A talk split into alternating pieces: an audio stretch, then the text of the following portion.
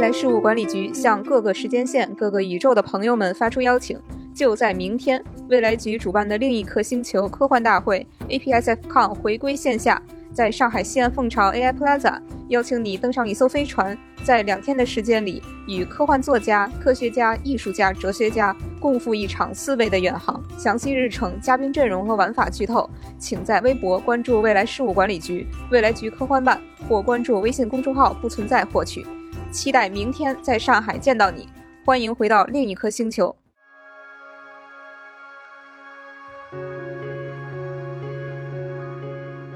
Hello，大家好，欢迎来到由未来事务管理局独家出品的丢丢科幻电波。丢丢丢丢丢丢，今天是我们的热爱能量站，今天要跟大家分享的是一个非常非常热爱的话题。嗯，而且我们盘了一下，觉得很不可思议，怎么会没有聊过这个话题呢？好奇怪！现在说我们第一次聊这个话题，恐怕你都会觉得很震惊。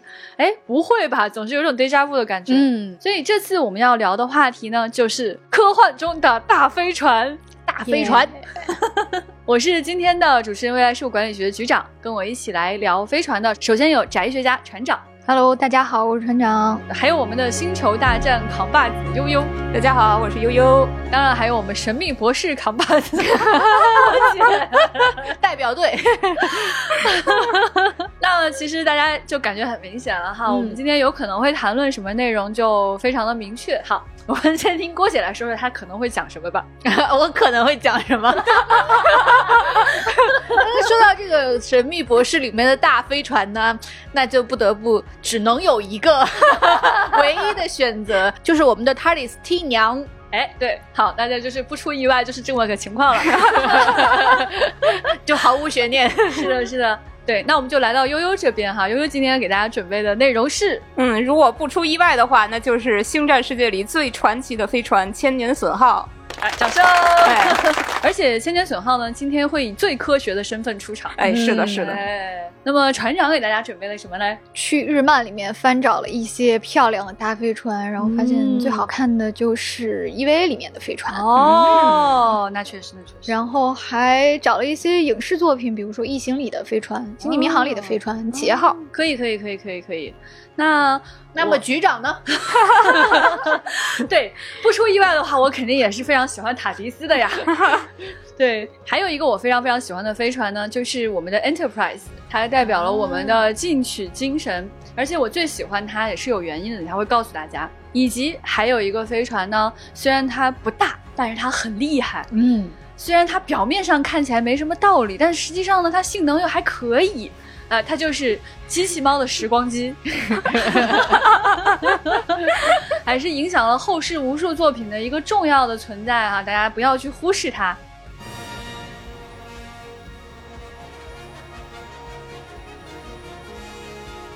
听到这个音乐，那就是《星战》的 BGM 了。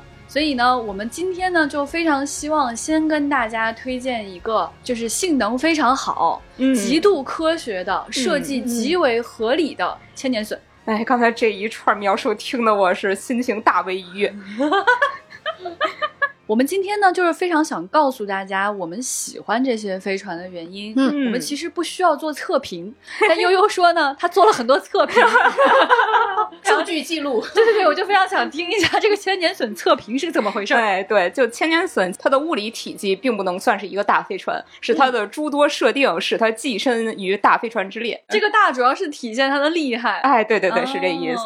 OK，嗯，但是千年隼它原本最开始是一个很普通的货船啊，几经易手。也就是说，原主人其实不是我们熟知的汉索罗，是他赌博赢的。然后呢，汉索罗呢，他拿到了千年隼，就给他加了一大堆非常具备个人风格的改装，像什么起降喷气装置。汉索罗呢，给他改装成了超高温的，所以千年隼整个就成了一个攻击武器。这个敌人接近了飞船怎么办呢？那就喷一喷。然后另外还有什么反登船系统，像什么监控摄像头，然后防爆门，各种非常夸张的各种武器。假如说真有人能绕开那一大堆的安保措施，把千年隼给偷走的话，那也不要紧，因为千年隼只认汉索罗的视网膜和指纹，所以它会自动返航到起飞地点。就这个措施确保了千年隼是绝对的只存在于汉索罗的操控之下。然后另外还有武器也特别的夸张啊，就是什么军用级的反步兵、速射激光炮，然后还有震荡导弹。总的来说呢，千年隼它作为一个平平无奇的走私货船，它拥有。战舰级别的防御和火力，以及全宇宙最快的速度。对，我觉得这个东西它很迷人的一个点就在于它被改装过。嗯，就它不是说它是一个买来的贼好的一个 飞船，改装车。对，就是回来之后你能装这个装那个，按照自己的心意去做，并且把它像一个小狗狗，像哈基米一样，可以 去识别你。我愣了。还有很重要的一点啊，就是它的速度其实非常的快。嗯，它在星战里面这个以速度著称。哎，是的，在汉跟卢克刚认识的时候，他就吹嘘说千年隼能在十二秒差距内跑完整个科舍尔航程。至于这个科舍尔航程是什么，大家不用深究。但是呢，他这句话有一个硬伤啊，呃，就是秒差距其实是一个距离单位。嗯，就是汉索罗他说这句话，相当于说我在一百米内跑完了一百米的距离。后来 卢卡斯他又承认说是我写错了，这是一个硬伤。但是啊，但是星战粉永不认输，嗯，所以就有很多职业的科学家。还有科幻作家试图的帮汉索罗圆上这句话，就为他提出了各种设定。其中一个比较省事儿的解释就是，汉索罗他作为一个没有什么道德感的走私犯啊，他是想试试卢克是不是专业的，能不能听出他这句话的玄机，他好来确定坑卢克多少钱。嗯，当然还有科学家提出了一个特别复杂的那种物理的解释啊，他说。高速度引发的时空畸变为空间单位的度量时间跨度提供了可能，你也不用试图去理解，就是反正这里边有科学道理。我们星战就特别讲科学，这个意思。啊失敬失敬。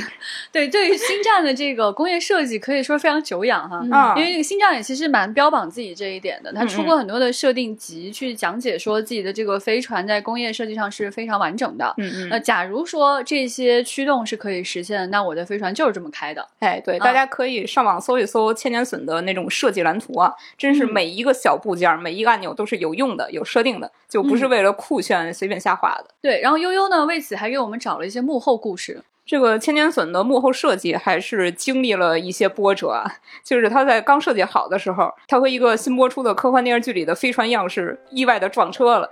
其实当时就是那种非常刻板印象当中的飞船，可能是，但是卢卡斯就肯定不愿意啊，那就推翻重来。但是这时候预算已经花掉了三分之一了，就得想法的去省点钱嘛。此时设计师看着家里堆在一起的脏盘子。迸发出了灵感，所以最后千年隼它是一个类似于盘子、类似于飞碟的形状。嗯，最后搭建这个千年隼的布景的时候，是真的做了一个一比一的木头模型，因为它实在是太大了。所以最后，其实整个星战的布景都是以这个千年隼的模型为中心，围绕着它去搭建。听到这些故事啊，脑海当中总是浮现出了郭帆，钱 花完了，现在我想干个中二的事儿，该怎么办呢？这种感觉的故事。当然，设计师他也是想了很多省钱的方法了，其中有一个就是部件基本上都是设计师从垃圾场里捡来的。果然有点熟悉这个故事。其实星战里边的光剑，然后大。大多数飞船就是它那里边小零件都是到处淘换来的。那做了以上扎实信息的，做了测评的悠悠，你最喜欢它的原因是什么呢？最喜欢的其实还是它的实用性，的确是高于美观性啊。在这块就有一个跟帝国那边的歼星舰的风格对比。因为星战它作为一个正邪对立的童话故事，它这个对立的手法是体现在方方面面嘛。那在飞船设计的美学这一块，其实还是很明显。大家可以回想一下，像帝国的飞船。从它的旗舰到小型战斗机，那都是非常简洁的，黑色或者白色，以及那种很规整的几何体。像歼星舰就是一个高度对称的箭头的形状，它有笔直的线条，然后内部也是那种很现代的乔布斯狂喜的风格。但是与之相对的义军的飞船，以千年隼为代表，你就很难说出它是一个啥形状，就啥样的都有吧，只能说是。然后也是东一个零件西一个零件的那么露着，主要还是因为义军很穷，它的旗舰都是东拼拼西凑凑这么凑出来的。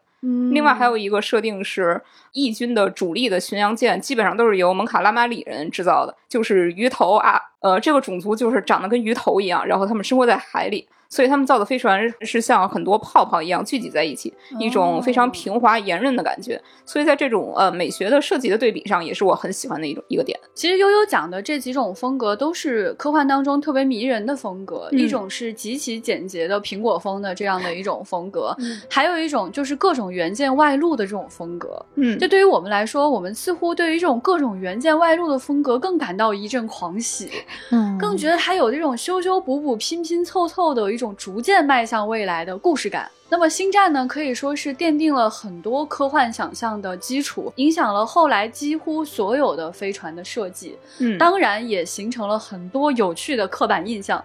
嗯，哎，在这种奇特的刻板印象之外呢，哎，那么就还有很多很奇怪的东西了。嗯。所以为什么要让悠悠先讲呢？就是一定要先符合大家对于科幻的刻板印象才行。哎，飞船一般是的大飞船，对对，一般是长这个样子，而且它还能开，像一个车一样，就是你可以横着开、竖着开。虽然在太空当中似乎是没有上下，但卢卡斯的太空是有上下的。它基本上还是很需要人类去控制的一个东西。嗯，哎，那么跟它不一样的都是哪些东西呢？接下来我们就会跟大家介绍介绍。哎。以此为打底，那么其他的飞船它奇怪在哪里？哎，首先给个音乐。这一趴我就要举手了。对，刚才悠悠在说什么省预算啊，然后有一些不用深究的设定的时候，我就笑了。我就必须要跟大家再次在节目里面第一百遍介绍 TARDIS。我们 TARDIS 的名字叫做塔迪斯，T A R D I S，一句话的缩写。这个完整的句子是 Time and relative dimension in space，就是时间和空间的相对维度。嗯，那么这个名字呢，就说明了一切。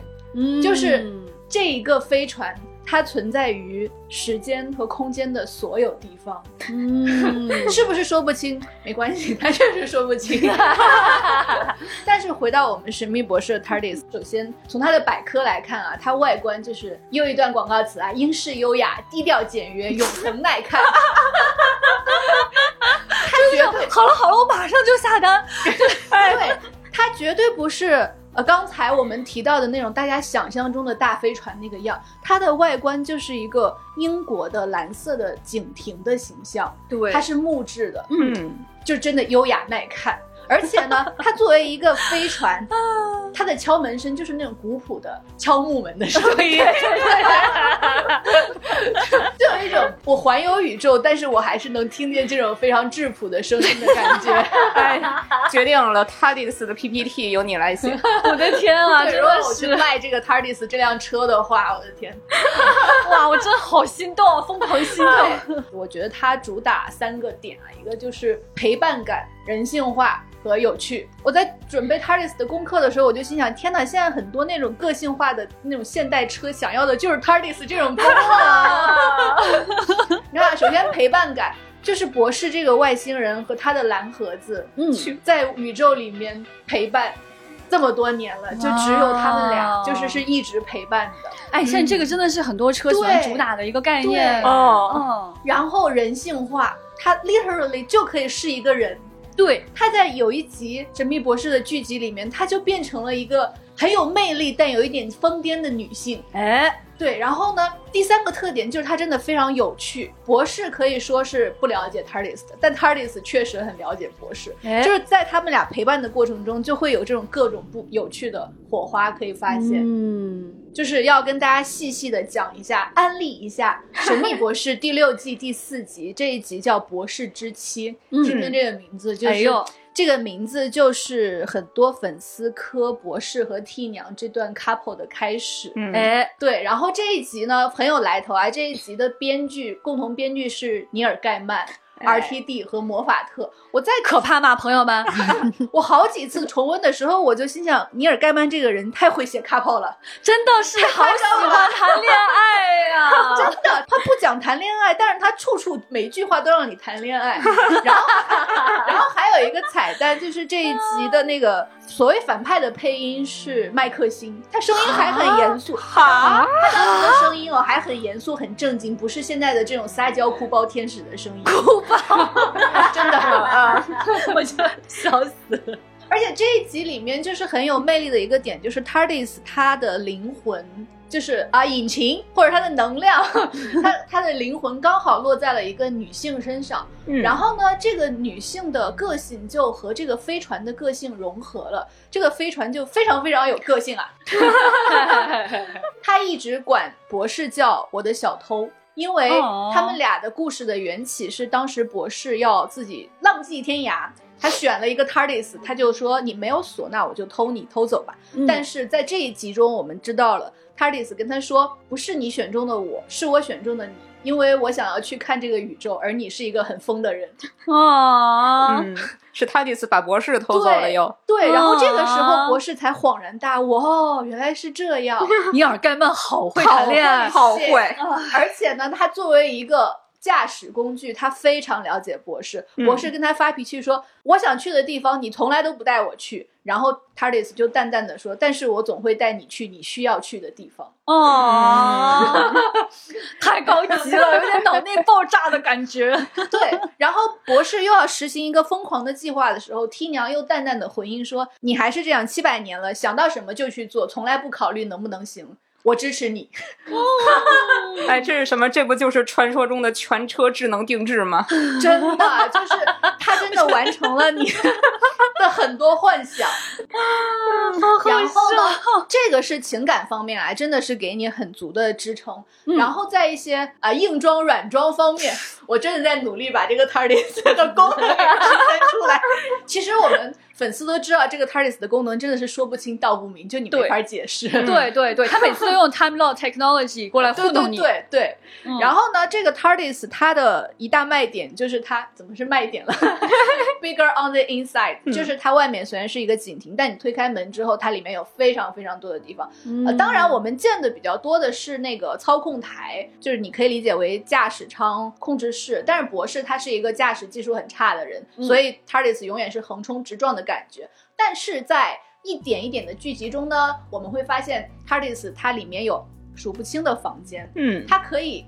在新造房间，然后这些房间的功能有什么？大衣帽间，嗯啊，私人泳池，嗯，车库，嗯，壁球室，嗯，然后还有很多那种它可以随时关掉的房间，因为它有的时候这房间开多了耗电，就咱也不懂这个道理，但是他确实这么说，说啊 现在能量有点少了，关一些房间吧。Artis 还有几个非常非常就是值得说到的功能，比如说它有自动翻译矩阵，嗯。就是你可以说一方面原因是因为英剧它要诉说英语，是 另外一方面原因也就是因为 TARDIS 的翻译矩阵，所以博士这个外星人能够在全宇宙中跟所有的生物交流而没有语言障碍。嗯，所以呢，想象如果你开着一辆车，它能帮你完成了翻译功能。对，然后呢，它同时还有自动存档功能。就是你可以自己不用按 Ctrl S，TARDIS 可以自己一直给你存档，它可以存档旧的操控室，还可以存档未来的操控室，哇就是好神奇的功能，你自己作为主人都不知道，说我居然这么安全。然后呢，它还有 TARDIS。它没有那种所谓就是那种键盘输入的那种密码功能吧，它靠的是心灵感应。就在这一集中，比如说开门要输入密码，就是给你几个词，这几个词你要怎么用来开门呢？就是你在脑海中想象，嗯，想象一个词，再想象一个词，你脑海中有画面了哦 t a r d i s 感应到了，这个门就开了，就是这种心灵感应功能。然后呢 t a r d i s 还有一些神奇的功能，就是说它。的软装每隔一段时间就会自动翻新，嗯嗯，就是因为硬装呢，就是这个引擎和这操控室，因为驾驶员他永远不维护，然后他乱开，所以有一些瑕疵，导致这个车会有一些 bug，但是影响不大。反正软装呢是咱每次博士一更迭呢。就是 TARDIS 软装也全部换一下，是的，有那种刚才说的很符合刻板印象的那种很机械感的那种，然后也有有一些像十三姨的，它那个操控室就有一点克苏鲁的那种感觉吧，对吧？对，生物感。然后其他的还有那种很简约的那种苹果风的那种感觉，反正总之是这个 TARDIS 就是一直在更新的感觉，全屋定制啊。全车定制，郭姐说的这个真的非常像是就是车企在 做的整大段广告，对，而且它真的是非常私人化，就是你的性格变了，性别变了，年龄变了，你的审美喜好变了，我里面的软装全部给你换掉。哎，这个就非常人性化，而且我们一直以来梦寐以求的就是跟座驾的这种灵魂伴侣的关系，它直接就给你实现了。而且我其实最喜欢它的一点啊，我就觉得它有一种设定上面的不要脸，就是。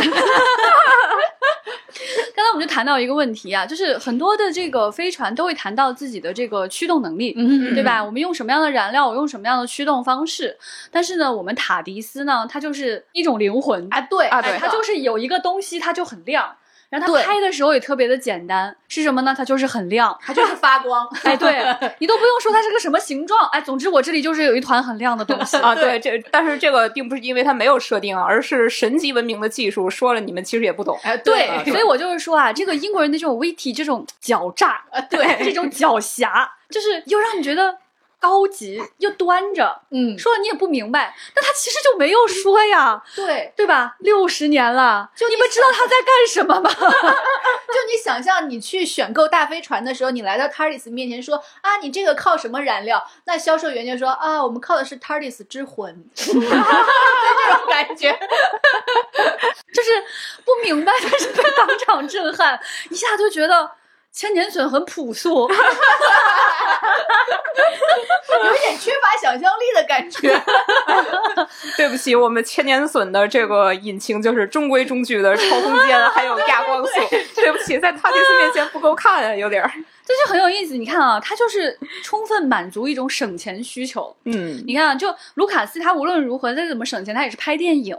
那你要知道啊，BBC 这可是拍电视剧啊，而且是一个儿童电视剧，那能有多少钱啊？你不能整天就飞船飞船飞船这样子吧？所以呢，干脆就是最便宜，不设计。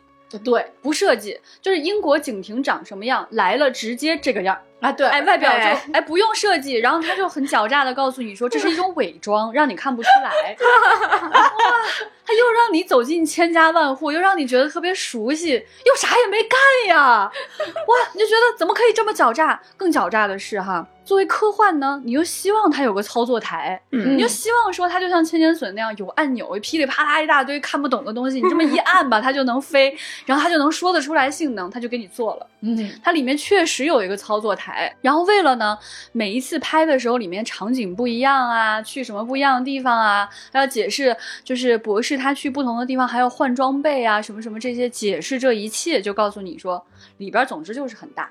它里边总之就是带了很多东西，衣帽间就是可以装。任何一套你想去任何地方穿的衣服，虽然博士其实也不怎么换衣服哈，对，所以你看处处体现出他的这种既让你觉得是高等文明，又让你觉得我实在是不明白的 这样的一种感觉，然后又给自己偷了一个大懒，哇，我真的觉得说就是太高明了，太高明了，你都没有见过历史上任何一艘飞船能这么偷懒，所以说到这里呢，我们真的是非常非常喜欢塔迪斯。那喜欢塔迪斯，其实我还有一个原因，就是它给我很强的安全感。嗯，我觉得一方面是说它是一个警亭嘛，它有一种就是这种正义感啊这样的一些东西。另外一方面呢，就是它外面好像还有个什么防护罩之类的东西，就是你站在门口，你在太空当中是有呼吸的，嗯，是有空气的。而且呢，你看它就这么一个木头房子吧。它也一直以来坚固，哎，对，也没坏过，是吧？就除了有一次大爆炸那个事儿，对，除此以外，它好像也就一点点小磨损 啊，事故率很低，哎，对对对，哎，是不是？它就特别的让你有安全感，就这种安全感，我觉得其实是。在宇宙航行当中，你想要去危险的地方，特别想要去获取的一个东西。是的，是的，它能给你的旅途有足够多的这种有趣和一些小意外，但是呢，它最后的底线是非常安全的。哎，又有一种卖车的感觉了。哎，是的，赶紧下单，拨打我们下方的电话。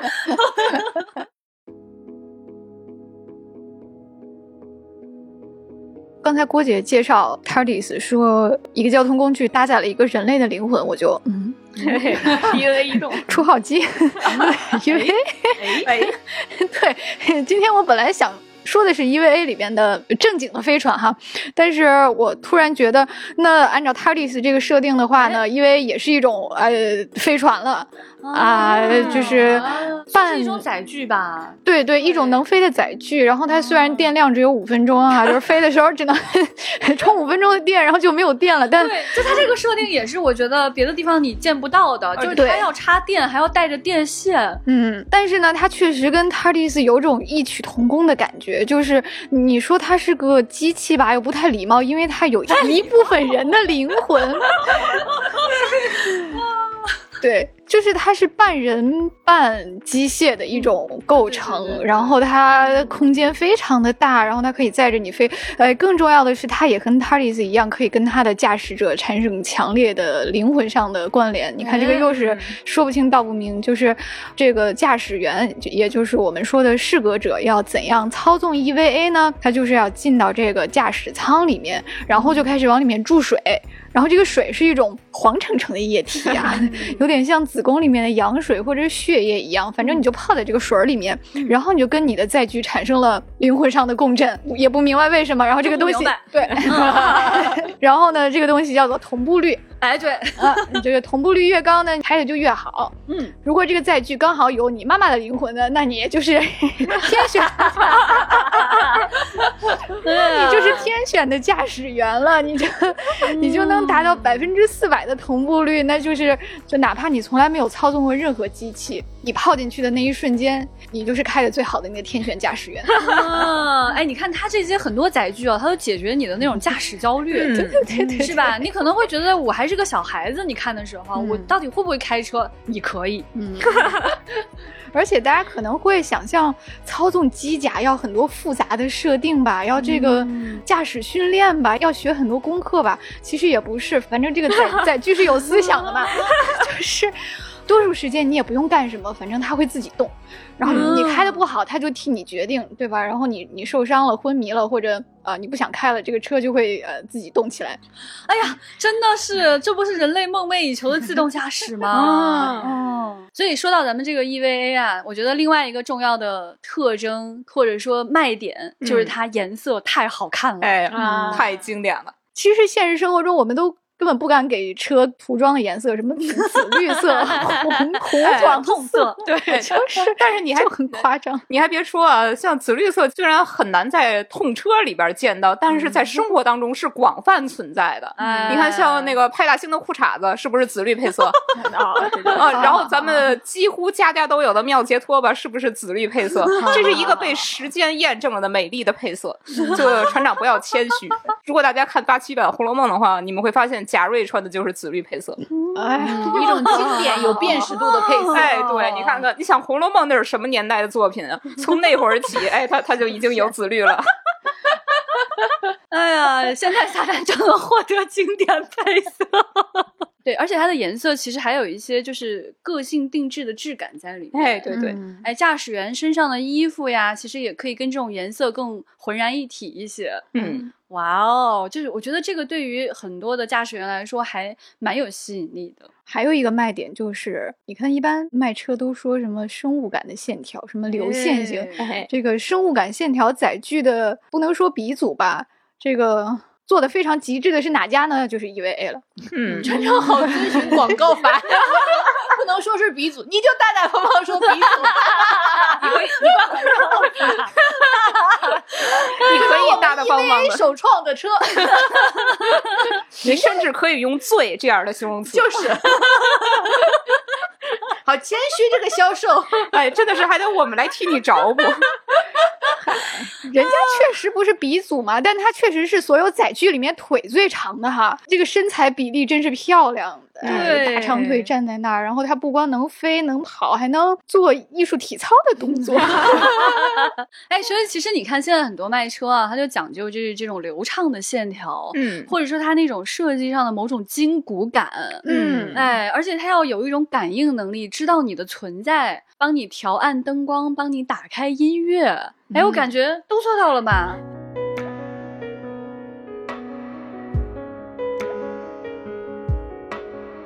然后呢，到了 EVA 新剧场版的时候，就出现了一个这种机械感跟生物感结合的一个极致。我觉得这种结合甚至比就是 EVA 本身还美的一个载具，嗯，就是 EVA 中里面。就是葛城美里率领的那个组织，对对对，他们的船叫做奇迹号。我印象中从来没有看过这么优雅的飞行器，它像鸟一样，又像鲸鱼一样，你就感觉它在这个船体下面悬挂了一个鲸鱼的骨架。嗯嗯，同时这个鲸鱼整个它的胸骨、它的胸腔都裸露在外面，同时呢，这个鱼又有两个特别漂亮的大翅膀，就像某种上古的脊椎类动物，反正又像龙，又像鸟，又像鱼，然后就在天空中翱翔。然后它的原理也是类似于 EVA 的，是一种说不清楚的半机械半生物体。然后它的核心组织是一个脊椎，这个地方的呈现就很令人印象深刻了。就是当这个船坏了的时候，他们需要把这个脊椎拉出来修。嗯。然后就是一个鲜血淋漓的一个场面，然后你就看到真的是像一个受伤的动物一样，然后你在治愈这个动物，然后那个画面中你你会感到疼痛，而且它这个比例非常大，就是要很多很多工作人员去拽着这个巨大的脊椎把它拖出来，嗯，然后现场是一个就非常有那种大工业场面，你看到人物非常非常小，但每个人都要参与这个工作的那种质感，对，然后你把它拉出来，那个一节一节发出的哐啷啷的声。声音，然后有铁链子来拴着它，这就像一些渺小的蚂蚁一样的人类在治愈一个鲸鱼那么大的生物。嗯，然后那你们这个车加油站可不好建，感觉加个油阵仗很大的感觉。对，然后就很玄学啊，你也不知道它是靠什么东西驱动的，因为它是生物，所以它很可能自己就可以驱动自己。哦，它是吃东西的吗？没给解释，就就是都是谜团。而且它也跟人有着强烈的连接，在这个剧情最后的时候，就在人类的强烈的意志下，在。这个飞船的舰长梅里的强烈的意志下，就生生的把这个船变成了一个武器，你都不知道是怎么变的。嗯，就是那边真嗣在跟爸爸打架呢，然后。一开始是有两个长矛的，这个这个这个矛是用来弑神的。最后这个矛不够用怎么办？说我们再造一个长矛吧。对，怎么造呢？我们就用这个飞船造。怎么把飞船变成一个矛？不知道，就转化一下吧。在人的强烈意志下，我们就可以让这个飞船转化成一个武器。对。然后就转化了，对对对对对，我我也不知道到底发生了什么东西。对，而且当时就是那种中二的热血的那种咚咚咚咚那个音乐一起来，你已经忘了问为什么了，你就你只是会觉得说这个办法真是太好了。对，然后你也知道说安安野秀明在这个作品里想讲的就是这个很直白的意思，就是赞美人的意志是很强大的。然后他就把这个。东西很直白的就这样画出来了，对，那就变成毛吧，那就变毛吧，然后就就有了，对，而且 对，而且从此以后，他想强调的信息就变得非常的明确，对，因为他认为在整个弑神的过程当中，在人类演进的过程当中，人的自由意志是最重要的，哎，他的主题一下子就出来了，是的，然后这个飞船变成的毛也非常的漂亮，好像是两个翅膀。化成的纽带缠绕着一个白色的脊椎，也是很优雅的一个造型啊。然后就穿破了一切，然后导向了最后的胜利。嗯嗯，天哪，听得我都自卑了。一号销售员有一点那个？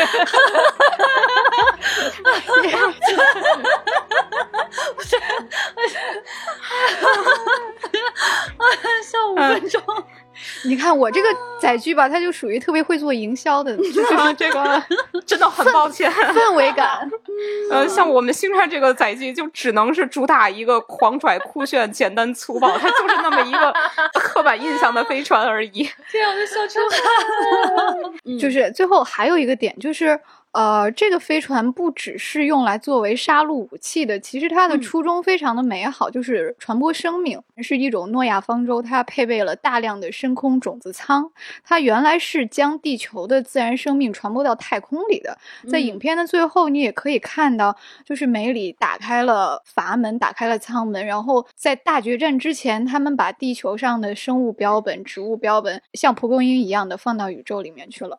它的那个生命舱也像蒲公英一样，就是展开了一个很多爪的电线，然后就慢慢的飘走了。要说 EVA 的话，真的是一套自成体系的优雅。嗯嗯，就如果你非常喜欢这种设计的话呢，那你的首选就是 EVA Wonder 飞船了。在千年隼这个时代，或者是说在神秘博士诞生的时代，其实还有一个非常伟大的飞船也诞生了。嗯嗯，那么这艘飞船呢，也是影响了后世很多的设计。哎那么它的整套设计也是非常有科学原理、有工业质感，但是看起来又毫无道理的哎这么的一个设计啊，它就是哎，给点音乐。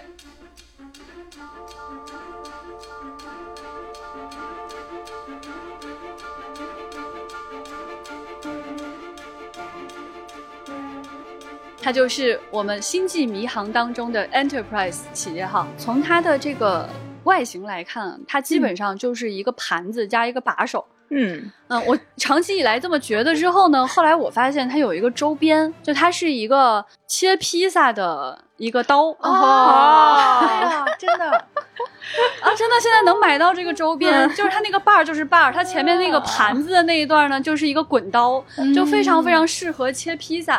哦我看到那个周边之后，我就恍然大悟啊，原来如此啊！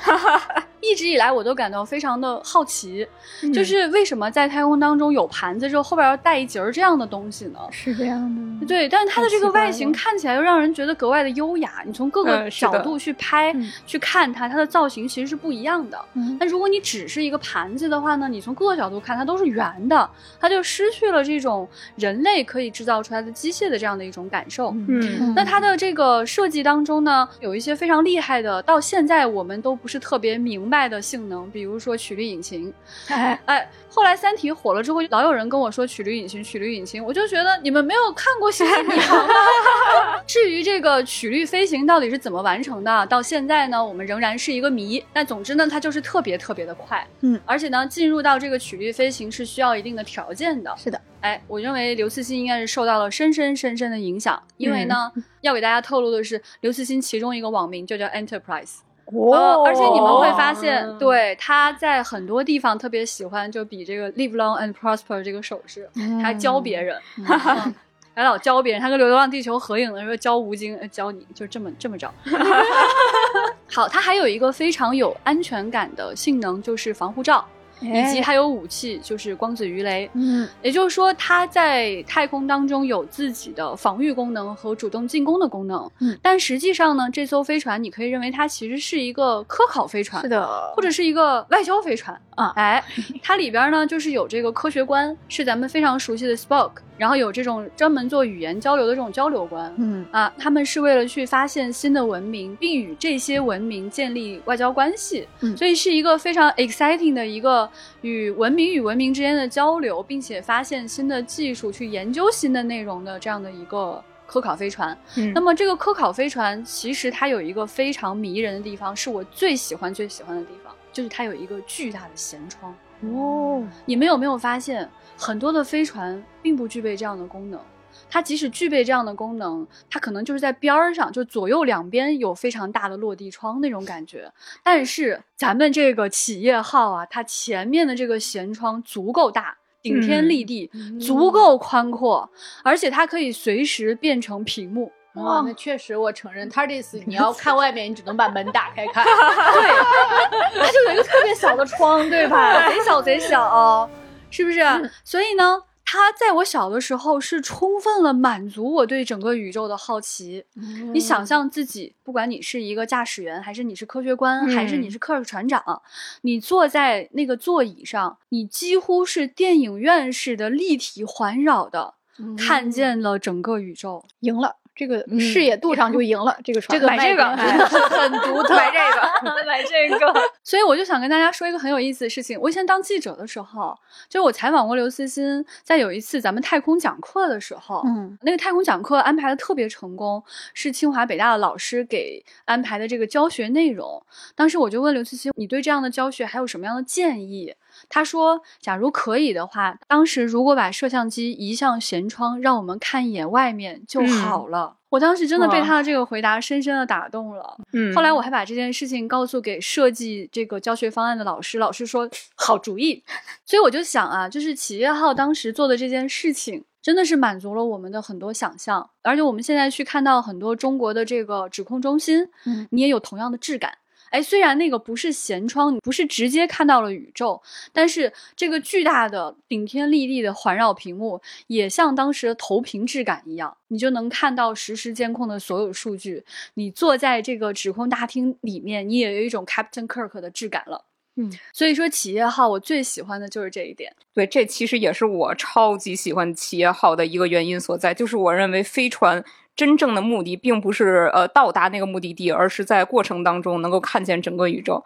其实我就会想到，呃，《神秘博士》当中有一集就是小十一的故事。有一次，博士带着 Rory 的爸爸去外面旅行，他的爸爸其实就是一个非常普通的人，他也没有什么就是冒险的那种精神。但是呢，在他们这次旅途之后。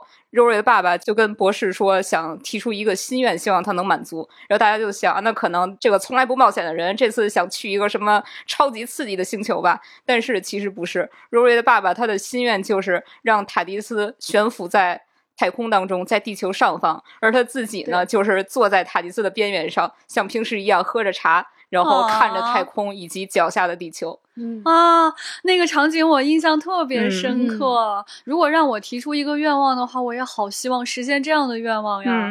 而且就就是回到我们塔迪斯特别有防护功能这件事情，他就可以这么着坐着。对对，有一些危险，但是没关系。哎，怎么回事？你就是不明白，哎，你也不需要知道。恰恰是因为这样的技术我无法理解，我的安全感更强了。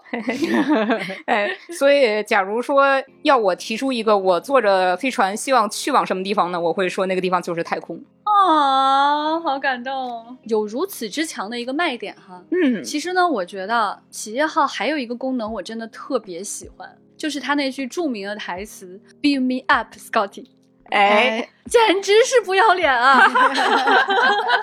这是什么鬼啊？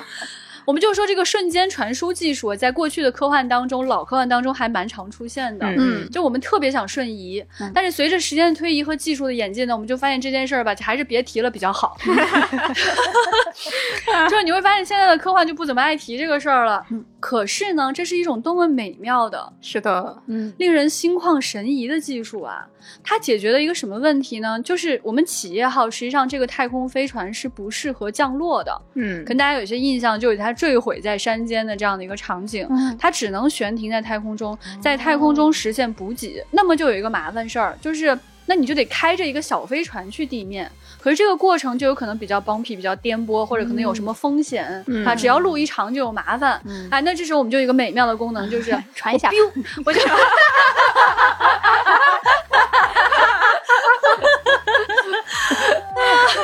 我就每次他在那儿就是丢上来之后啊，就是他人站在那个圆盘上面，恍恍惚恍恍惚的时候，我心里就在想，完了完了，回不来了，这个 好担心啊！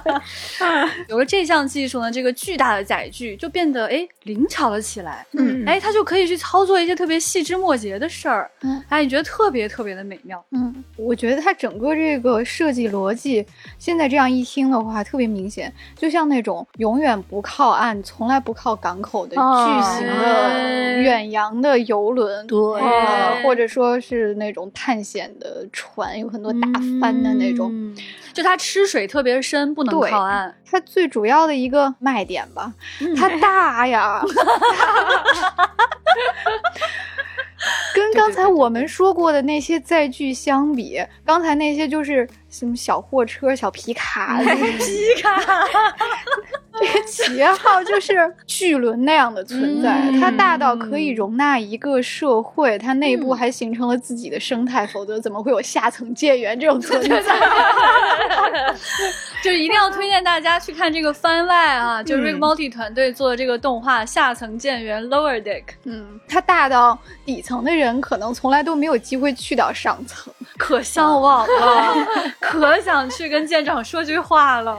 对，还有刚才说的这个，为什么会有 “biu” 一下传送的这个设计呢？其实就是得从头说起。你看它这个设计，Enterprise 的这个设计师，他是一个机械航空艺术家，叫 Matt Jeffries。括号，我查资料的时候，这个地方格外注明了括号，不是科幻迷。真的吗？他不是科幻迷，所以呢，就不会有什么。首先不会有一些科幻迷的固定审美，或者是这个呃刻板印象，你就直接报星战名儿得了。感觉好像在针对谁。他就是把现实世界的航空逻辑应用到了设计中。一开始主创的要求也很离谱啊，说设计一个飞船吧，不要鳍，不要机翼，不要烟迹，没有火焰，没有火箭，怎么办？然后大家熟知的这个盘子就出来了。然后，呃，跟现实世界结合的地方有什么呢？就是首先要把这个曲率引擎。把它挪到主船体的外面，因为这个引擎太强大了，太危险了。嗯啊，就不能离人太近，挪出去。所以它现在就是插在两边这么这么的一个设计。然后呢，要提供穿越银河系的动力，这个引擎必须非常非常强大。所以就是引擎跟主船体，现在我们看到的设计它是分开的。然后就是刚才提到的这个，它为什么不降落？它为什么不靠港口？这个一开始的设计理念是因为在真空里不方便出舱维修，所以呢，所有的组。组件都是主要从内部来进行维修操作的，就是不在外面出舱操作。所以你看这个红杉为什么老是死吧？就是，这样一来呢，如果他不得不大修的时候，他就要靠在这个太空中的船坞去维修。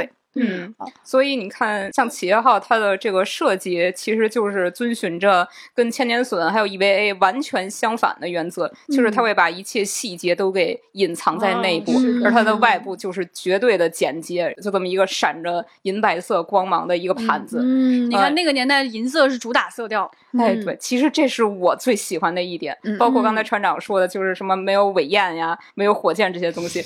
我作为一个晕车人，这个东西简直是。是打在我的心坎上，这种感觉听起来就不晕。哎，对，就是我会联想到像高铁一样那种你你你感觉不到的丝滑的加速度，是这样，是这感觉。坐豪华游轮是不会像小船那样晃晕的。哦，这个感觉又在针对谁了？哎，今天我就是在这儿反复被 Q。其实不只是这样，我跟你说，我觉得塔迪斯也是特别晕的。哎，那那是塔迪斯基本上就是晃啊晃啊晃，而且他晃的原因，我觉得很明显，就是驾驶员不靠谱。哎，对，哎，而且惭愧的地方，塔迪斯没有安全带。对，就 站着，对，大家站着，然后呢，降落的时候，大家在里面倒的东 东倒西歪的，哎，对，像公交车一样，就是你你到时候快降落的时候扶稳啊，对对对对对，扒着我们杆子。大家知道，就是塔迪斯，他有一个非常著名的声音，就是他那个在启动的时候，就发出呼哧呼哧的那种呼吸声。是的，是的。那个东西其实并不是替娘自带的，那是因为博士他在故意的踩刹车，所以发出这种不正常的声音。对，结果就搞得我们也特别喜欢这个不正常的声音。对，嗯，所以就是神秘博士粉当中，就是经常会流行一个说法，就是哎，好希望什么时候博士呃驾驶着塔迪斯呃过来接我嘛。但是对于我个人来说哈，我会犹豫一下，我可能会拒绝博士，因为我坐不了他开的车。就我觉得塔迪斯他在宇宙当中就很有点像是大马路上的电动车，有有有谢腰，谢腰真的是，你想象一下。你是一个外星文明，你规规矩矩的开着你自己的飞船在宇宙当中航行，突然旁边 一个鬼探头啊，然后大的那种豪华的轿车，慢悠悠的遵循着那个交通规矩开着，然后塔瑞斯在那咻咻咻，就突然撞一下那撞一下，那一个蓝盒子疯疯癫癫就从你旁边就滚过去了，那你心里边什么心情？是不是？有没有把我的那个企业号的那个漆擦掉？太糗事了！哎，对，所以在此我们也呼吁一下塔迪斯的驾驶者，就你遵守一下交规，就是理性驾驶。就话说，我们这个企业号真的看起来非常的平稳，嗯，大家就如履平地。那么我觉得呢，这个在当时拍摄来说也是提供了很多的便利，嗯，大家只要在地面上随便的走动，哎，就没问题了。对，嗯，因为星际迷航它的这个故事背景就是人类也是一个乌托邦社会嘛，所以像企业号这样的设计，它就很明显是一种代表人类终极的那种技术。嗯，传送门我还漏了一个点。就是为什么会有这个设计呢？其实也是为了省钱，就是对对对，就是一开始拍的时候，就一般都会有船在星球上着陆的剧情嘛。哎呀，布景太贵了，怎么办？是不是？神秘博士剧组一定有很多话想说吧？这个布景太贵了怎么办？那我们就改用这个小型穿梭机来接送主角来回。就当时真的是有这个设计的，但是开拍的时候，这个穿梭机还没有做完，怎么办？这个太好笑了，赶不及了。啊，那就传一下吧，biu biu。哎，你就看啊，就是科幻以前搞省钱这个事情真的很多，就是一方面说咱们这个事儿确实也花钱，嗯，但是省钱真的是个传统。就刚说到《神秘博士》，他其实也是这样，他基本上只拍舱内嘛，就是其实主要是靠主演在舞台中央这样晃啊晃啊晃，康就落地了，对吧？主要靠表演和声音来完成。说到现在呢，大家可能已经意乱神迷，不知道该买哪一款了。每一款真的都十分的心动啊！哈，接下来我们想跟大家再介绍一款飞船，这个飞船呢，保证你不想买。但是它的设计啊，实在是太迷人了。嗯，哎，船长，它就是它就是异形中的飞船。嗯啊，它叫做诺斯托洛莫号。哎。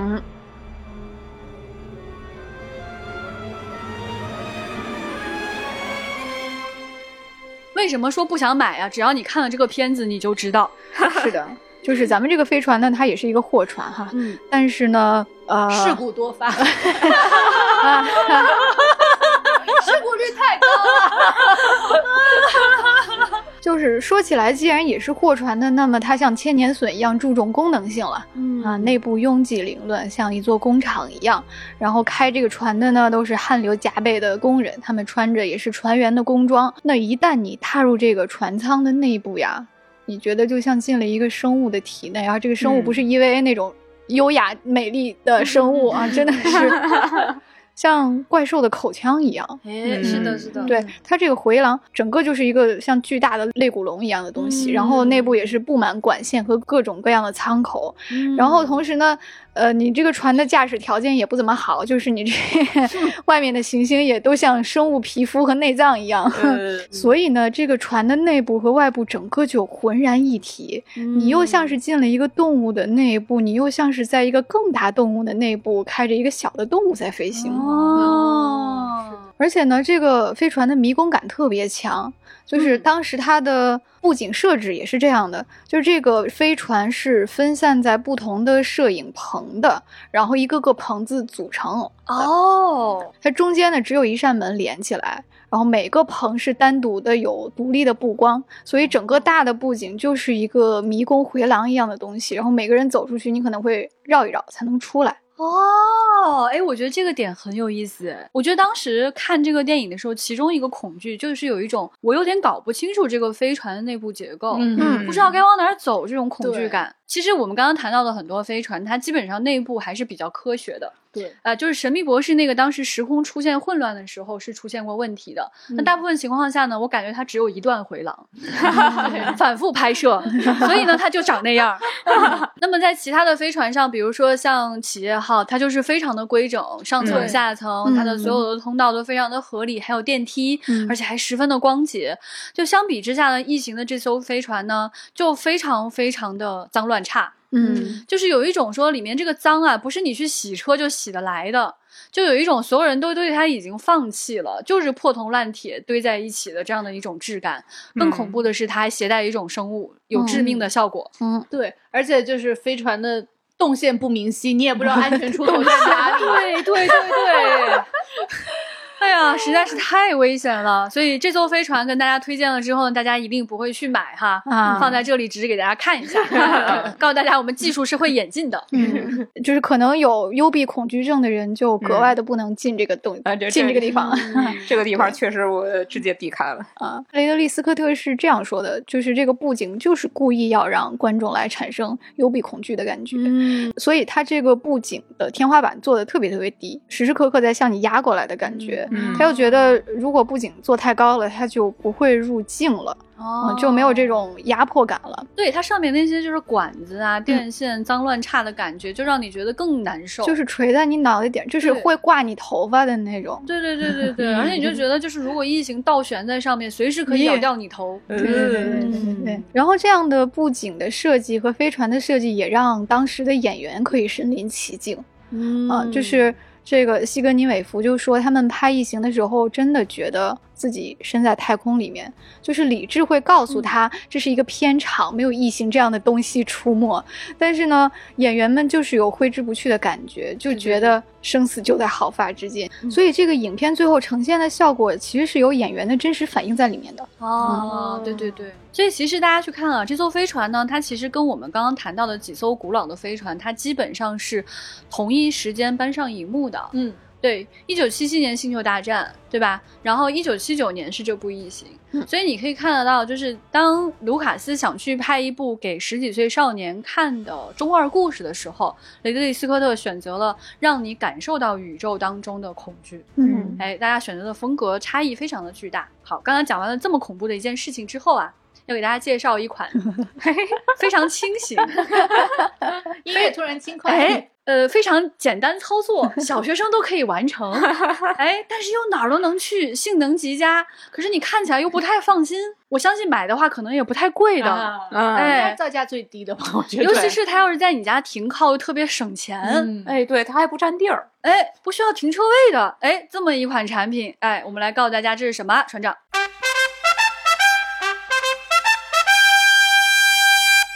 时光机，对对对，就会有一种就是那种机器猫的 小圆手，对，伸出来，然后那个还要放光芒，时光机。哎呀，说起来真的是非常喜欢它啊！我我觉得它停靠是我最喜欢的一个点，就是假如你的家就是只有方寸之间啊，非常小，那你把这个东西放在哪儿又不想太显眼，不想让邻居觉得你太怪呢？哎，它藏在你的抽屉里，哎，爱了爱了。这个真是现代都市人的刚需，真的是最优之选。对，听到这里，你是不是就非常的心动啊？只要你打开你写字台的抽屉，你钻进去，哎，biu，你就跳到这个座位上来了。那么它的操作有多简单呢？像野比大雄这样智商的孩子，他都完全可以操作 啊！哎，他基本上没有出过什么乱子。而且像机器猫这种性能不是特别靠谱的机器人，它也一直都可以操作。哎，真是一种懒人傻瓜式操作。对，啊，就像我这种特别怕麻烦的人，甚至说，呃，我其实，比如说我下楼走到我的飞船上，我都会觉得有一点麻烦。哎，那像这个时光机呢，可以完完美的解决我的问题。对我感觉它属于那种没有说明书的那种飞船，你可能走到那个飞船上面，它只有两个按钮。往前往后，时间，对对对对对，而且它非常有意思啊！它的设计其实非常有缘起，你看起来呢，它就像是那个没有车身的一块板儿，上面有一个座位，嗯，大概是这么一种感觉。那么它的缘起是什么呢？它就是时间机器。在时间机器里面呢，啊，威尔斯提给我们提供的这样的一种可能性，就是一个人坐在一个座位上，前面有一排按钮，哎，其中有个还是摇杆，必须要有摇杆。那么机器猫完全做到了这一点，它完美的继承了这样的一个传统。更厉害的是呢，它也有一个防护罩，你们发现没有？它在时空当中穿梭的时候，虽然也不知道旁边那些钟表，像达利一样的钟表到底是啥吧，但是孩子们站在上面，坐在上面，不管你是坐票还是站票，你呼吸通畅，不需要穿任何防护服。哦，那是有防护罩，甚至连风都没办法吹动你的头发。你想想，宇宙当中是有很多的粒子在运动的呀。嗯，像这种高速运转的环境当中，你很有可能会被穿个透。但是大型他们完。全没有事情。对，而且他坐在那个毯子上的时候也可以吃东西，干啥都行。小学生，我觉得很多人也有继承他，或者被他影响，或者他受到了那些东西的影响哈，就是你根本不知道是怎么回事儿。就它实际上它的原理、它的性能、它的具体的这些介绍完全没有，嗯，你就会觉得这项技术实在是太高明了，不愧是二十二世纪的机器人。对，就问就是未来人的技术嘛。